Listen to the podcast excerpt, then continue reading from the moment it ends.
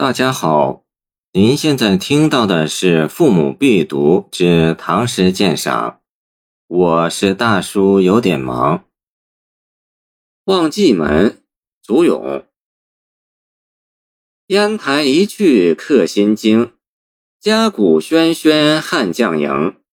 万里寒光生积雪，三边曙色动微惊。沙场烽火侵胡月。海畔云山拥蓟城，少小虽非投笔吏，论功还欲请长缨。边塞诗或写边塞的奇异壮观，或写征程的艰苦悲凉，战士的惨烈残酷，征夫与家人的生离死别，也有对皇帝独舞开边、草菅人命的揭露，从而控诉战争的不人道。但祖咏这首诗，则是以豪迈振奋的心情写战地所见，并寄托了以身许国、建功立业的豪情。蓟门原指古蓟门关，唐至冀州，在今北京附近。战国燕昭王曾在境内筑招贤台，卑身厚壁，招纳天下贤士。故此诗开篇即点出烟台的大名，但诗中所说的烟台，应是泛指冀北范阳平卢一带。唐王朝在这一带设防，以拒契丹入侵。祖咏这首诗如其题目所示，重在“望”字。虽然前三联所写皆望中景象，但层次分明，一句一个画面。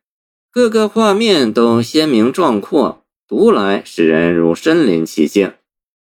描绘初到烟台的第一印象，不言所见而先言所闻，像《红楼梦》写凤姐第一次出场，未见其人先临其声一样。这固然可以说是一种造势的艺术手法，借以烘托气氛，但也可以视为是实写。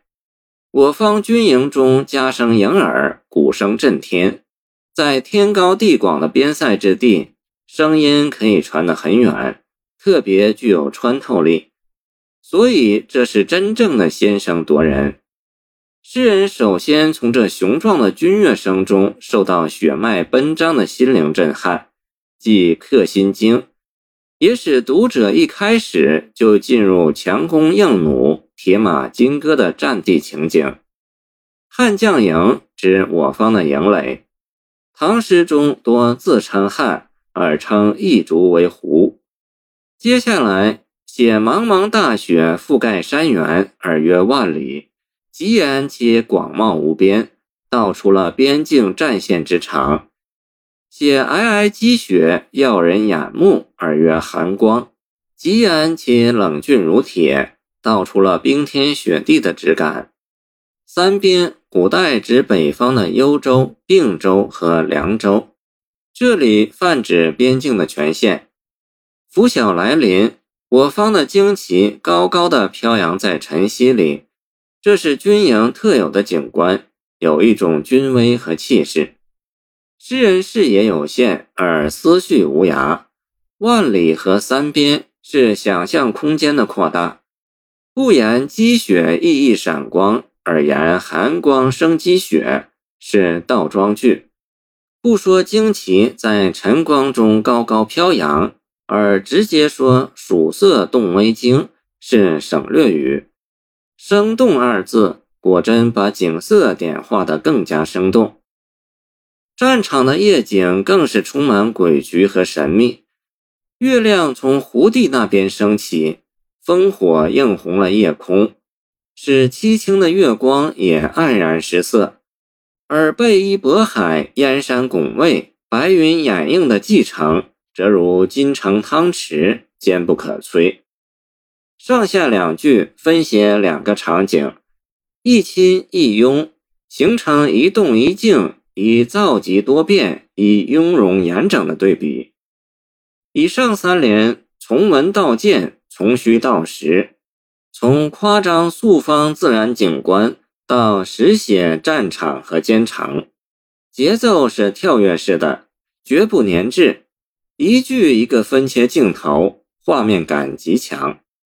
值得一提的是，这些战地场面与高适笔下的“战士军前半死生，美人帐下犹歌舞，少妇城南欲断肠，征人蓟北空回首，见燕歌行”和卢纶笔下的“行多有病住无良，万里还乡未到乡，横鬓哀吟古城下，不堪秋气入金窗”。见逢病军人相比，不见血腥，不见悲苦，也绝无衰飒气象，倒颇有点新鲜感和浪漫感。因为这是从青年时代血气方刚的祖勇这样一个出涉前线的局外人的眼里看到的。战地的所闻所见使他兴奋，从而意图投入其中的愿望。所以全诗以克心经突起，而最后转结为以抒发壮志豪情中。无论从情绪的宣泄、气势的发展，还是从律诗起承转合的结构呼应看，都是十分完整的。诗人想到了两位古人，东汉的班超不满足于当滕文公，抄写公文的书吏、小办事员。而投笔从戎，成就平定西域的大业。汉时的中军向汉武帝自荐，请求发一根绳子，即长缨，去绑缚南越王来归顺。祖勇与早年的班超虽无相同经历，但报国靖边的壮志则与两位古人相同。这里典故的运用贴切而大气。是结束全诗的一个丰满有力的报尾。谢谢您的收听，欢迎您继续收听我们的后续节目。如果你喜欢我的作品，请关注我吧。